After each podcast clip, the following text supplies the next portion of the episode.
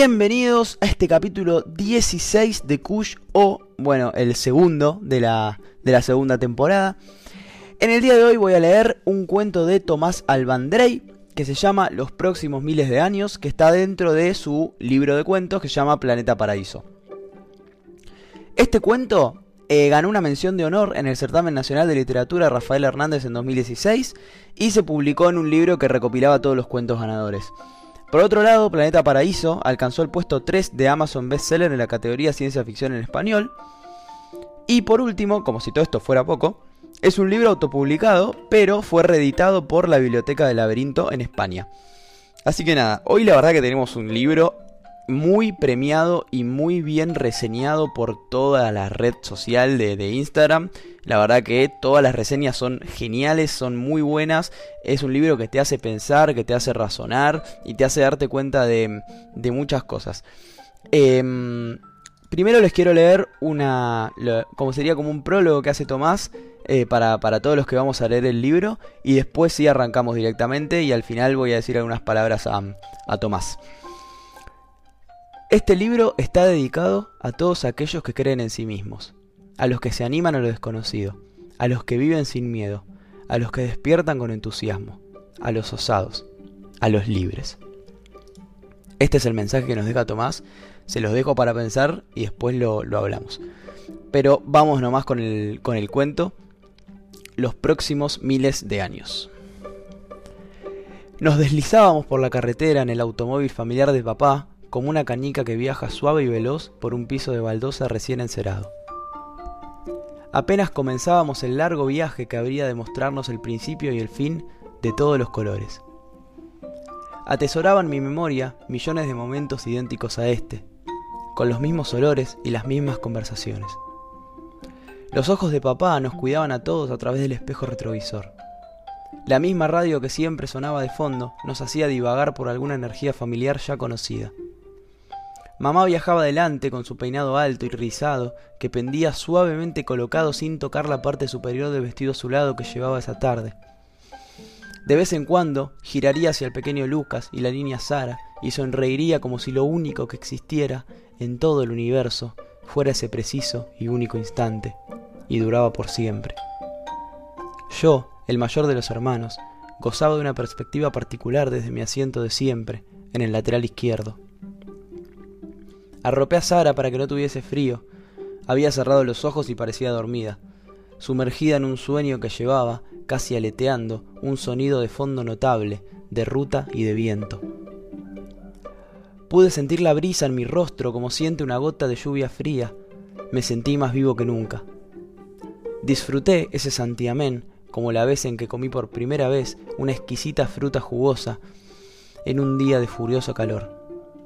Esas siestas de estío inolvidable, tirados en la playa, escuchando el sonido de las olas cayendo sobre sí mismas, esperando hasta el atardecer para llevarnos el aroma de la tibia arena pegada al cuerpo. Tengo las más claras memorias de una tierna época en la que Sara aún no había nacido. Jugábamos interminablemente en la piscina con el pequeño Lucas mientras los adultos descansaban después del almuerzo.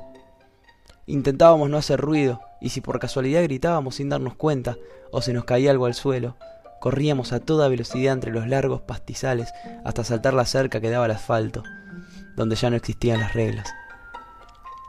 Los domingos, durante el atardecer, papá intentaba encender el fuego para hacer la comida y mamá cortaba y alineaba las ensaladas. Pronto nos llamaría a comer y saldríamos de la piscina de un salto. Llegaríamos a la mesa completamente mojados y nos colocaría una toalla seca a los hombros para que no tuviésemos frío. Decidí romper el silencio. ¿Puedes encender la radio?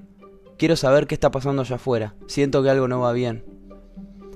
Papá relajó los dedos por unos segundos mientras sujetaba el volante. Hijo, ya lo hemos discutido. Lo mejor es conducir sin mirar atrás. Ya no importa lo que le suceda a este lugar. Las calles se encontraban totalmente desiertas. Papá miró por el espejo retrovisor y vio que Lucas y Sara aún seguían completamente dormidos.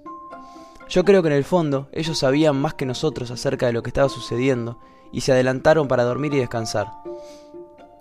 Al igual que un perro que se esconde bajo la mesa con las orejas gachas antes de una fuerte tormenta, anticipándose a los truenos y relámpagos. Creo que deberíamos saber lo que sea que vaya a sucederle a este planeta, dijo mamá llevando su mano al aparato electrónico. Presionó un botón y subió el volumen. Se escuchaba una interferencia. Papá apretó el acelerador. Nos había indicado la salida de escape por los caminos prohibidos. Eran rutas no autorizadas, pero dadas las circunstancias, no habría quien nos detuviera. El mundo había llegado a su fin, por lo menos el que conocíamos como mundo. Mamá buscó emisora por emisora, hasta que se escuchó algo, unas palabras entrecortadas. Los tres hicimos silencio y escuchamos lo que decía la voz del hombre que salía por los altavoces del vehículo. Recuerdo el sonido de mis gotas de sudor estallando contra el piso. Me sequé la frente. El continente europeo había sido totalmente devastado por la naturaleza. Se había visto envuelto en bolas de fuego y explosiones colosales que arrasaron ciudades enteras de la misma manera que una cortadora de césped desmocha la mitad de un parque entero. La gente se refugió y corrió por todos lados, pero no hubo lugar que no haya sido asolado. En África, una desmedida ola tsunami había arrastrado la vida de mujeres y niños, de hombres valientes. Todo había quedado sumergido bajo el océano desconocido.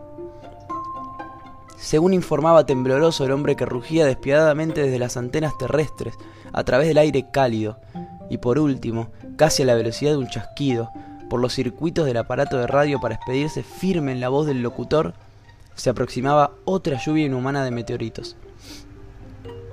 El hombre de la radio continuó, y con su voz describió el maravilloso pero tétrico episodio acaecido en las paradisíacas islas de Hawái en las últimas horas.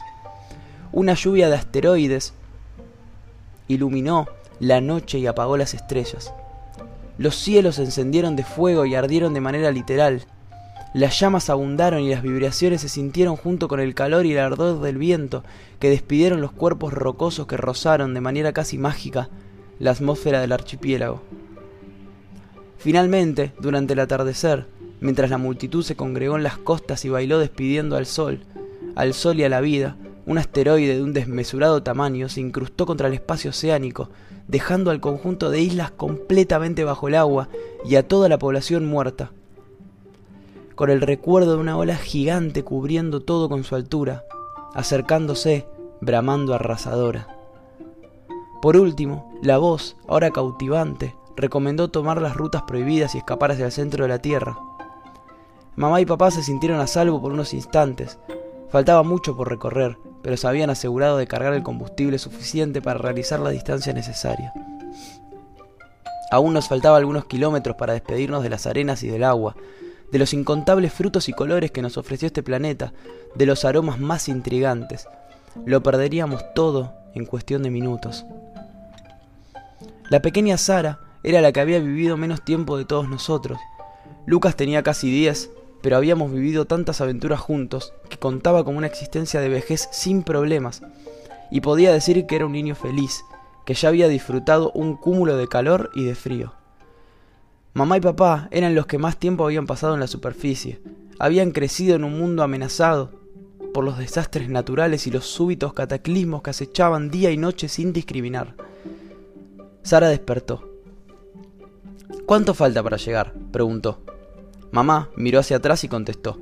No sabía que estabas despierta, hija. Lucas, despierta, exclamó Sara de manera quejosa. Lucas despertó con los movimientos y las palabras de su hermana. Mamá, ¿dónde estamos? preguntó Sara mientras abría los ojos. Pronto pararemos para despedirnos, expresó con su voz más fría.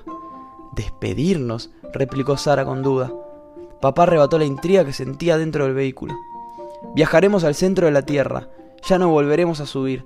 Será la última vez que veamos y escuchemos algo de la superficie.